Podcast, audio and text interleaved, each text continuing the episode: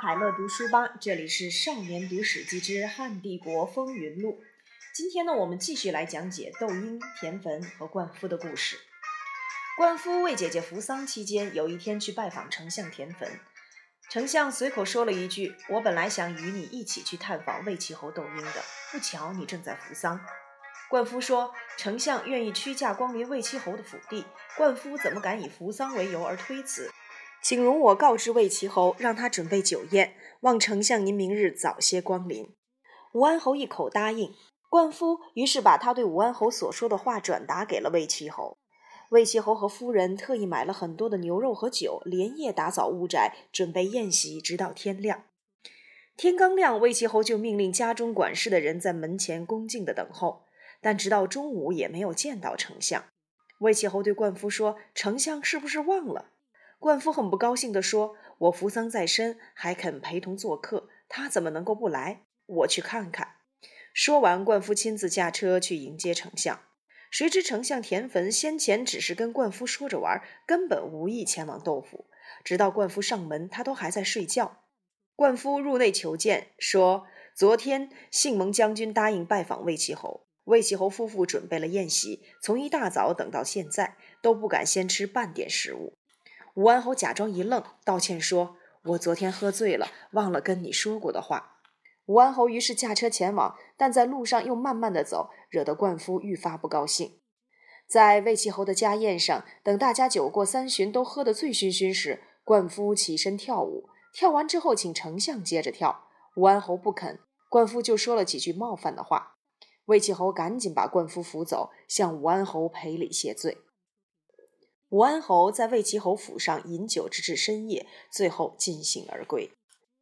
丞相吴安侯曾经派遣门客吉福向魏齐侯请求其转让城南的田产，魏齐侯很不高兴地说：“老夫固然遭到弃之不用，而将军固然显贵，怎么能够仗着权势来抢夺我的田产？”于是没有答应。灌夫听到了这件事，生气地大骂了吉福一顿。吉福不想让魏齐侯、吴安侯两人产生嫌隙，就编了一套话来向丞相谢罪，说魏齐侯年事已高，忍个几天又何妨？再等等吧。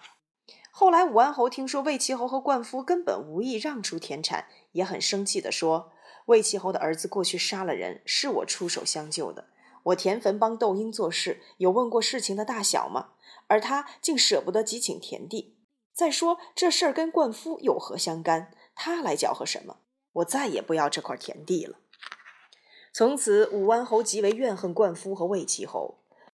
武帝元光四年春天，丞相向上呈报说，灌夫的家族在颍川一带横行霸道，百姓苦不堪言，请求查办。皇上说这是丞相能做主的事儿，何必来请示？灌夫手中也握有丞相的一些秘密，例如营私谋利、接受淮南王的贿赂、说过一些不得体的话等等。最终，两家的宾客居中协调，才让他们停止纠纷，达成和解。元光四年夏天，丞相田汾迎娶燕王的女儿，王太后下诏要列侯和宗室前去祝贺。魏齐侯到灌夫家，想找他一起前往，灌夫说不想去，推辞说：“我好几次因喝醉酒而得罪丞相，况且丞相近来又跟我有些嫌隙。”魏齐侯说：“这些事儿都已经和解了，不要紧的。”拗不过魏齐侯的强烈要求，灌夫只好跟着一起去。在酒宴上，大家喝得畅快。吴安侯起身为来宾祝寿，坐在位子上的来宾都离开了坐席，伏在地上打理。不久，魏齐侯也起身向大家祝酒，却只有几位过去和他有交情的人离席回礼，而其他人只是在位子上屈膝伸腰，略表达意思而已。见到这种情形，灌夫很不高兴。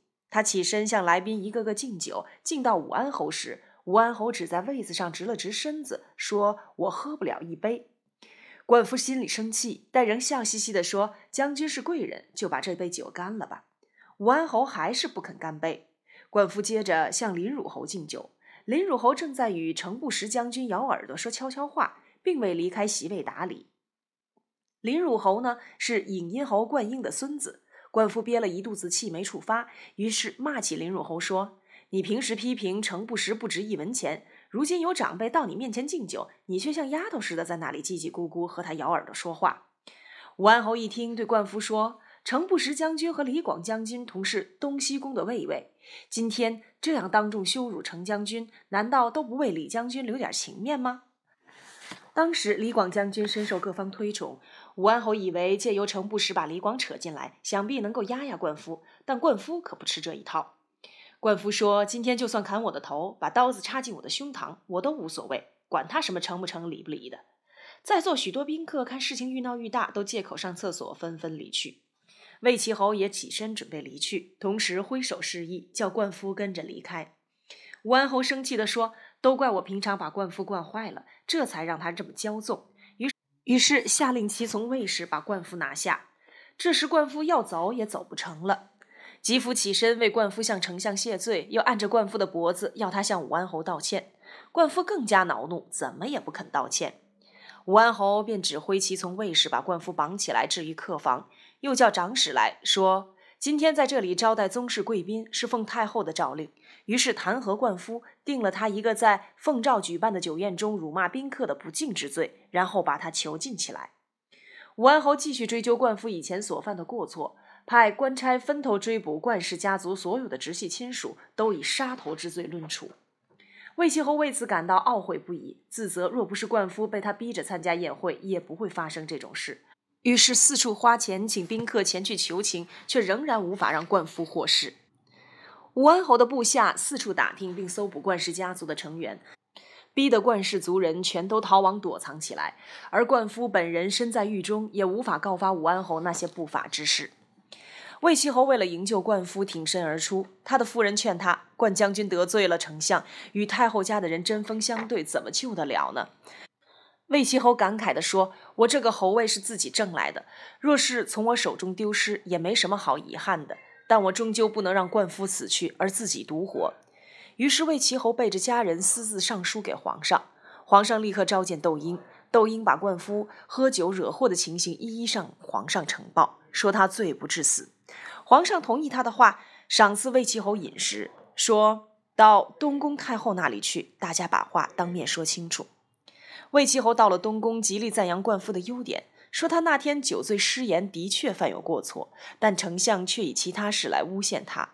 武安侯则竭尽所能地诋毁灌夫，说灌夫的作为是骄横自私，已经犯了大逆不道之罪。魏齐侯眼看自己无法驳倒武安侯，便说起了武安侯的短处来。武安侯反驳说：“天下幸而安乐无事，臣才能以皇亲国戚的身份担任相职，培养了对音乐、犬马和田宅的爱好。我所喜爱的不过是享乐的事，不像魏齐侯和灌夫，每天召集天下的豪杰壮士议论，将时事批评的一无是处。不是仰头观看天象，就是低头画地企图谋反，两只眼睛斜睨着东西两宫，总希望天下发生变乱，好趁机大干一场。”臣真不知魏齐侯这帮人到底想做什么。这时，武帝问在场的朝臣：“这两个人的说法哪一个对？”御史大夫韩安国回答：“魏齐侯说，灌夫的父亲当年为国战死，灌夫扛起长戟，冲到险恶难料的吴军阵营，身负十几处重创，勇敢之名冠于三军，这是天下少有的壮士。”要是没有太大的过错，只是在喝酒时发生争执，实在不必援引其他的过失来定他的死罪。臣认为魏齐侯说的对。韩安国接着说：“丞相也说了，灌夫和奸恶之徒来往，侵害百姓，家产累积万万金，在颍川一带恣意横行，如今还欺凌宗室，侵犯皇族，这就是所谓的一旦枝干大于主干，小腿粗过大腿，不折也会断。臣认为丞相说的也对。”韩安国接着说：“这只有靠圣上的英明才能裁断了。”主管封侯授爵事宜的主角都尉吉案赞成魏齐侯所说。内史正当时是京城的首长，起初也支持魏齐侯的说法，但后来不敢坚持，其余的大臣都不敢发表意见。皇上气得对内史正当时说：“今日叫你当面把话说清楚，你却畏畏缩缩，像一匹车辕下的马。我要杀了你们这帮人！”武帝说罢，起身入内伺候太后饮食。太后并没有出面参与庭辩，但派人在一旁窥探会议的进行，早已知道了庭辩的情况。太后愤而不肯进食，对武帝说：“今天我还活在世上，别人就这样践踏我的兄弟，我若死了，我的兄弟岂不成了任人宰割的鱼肉？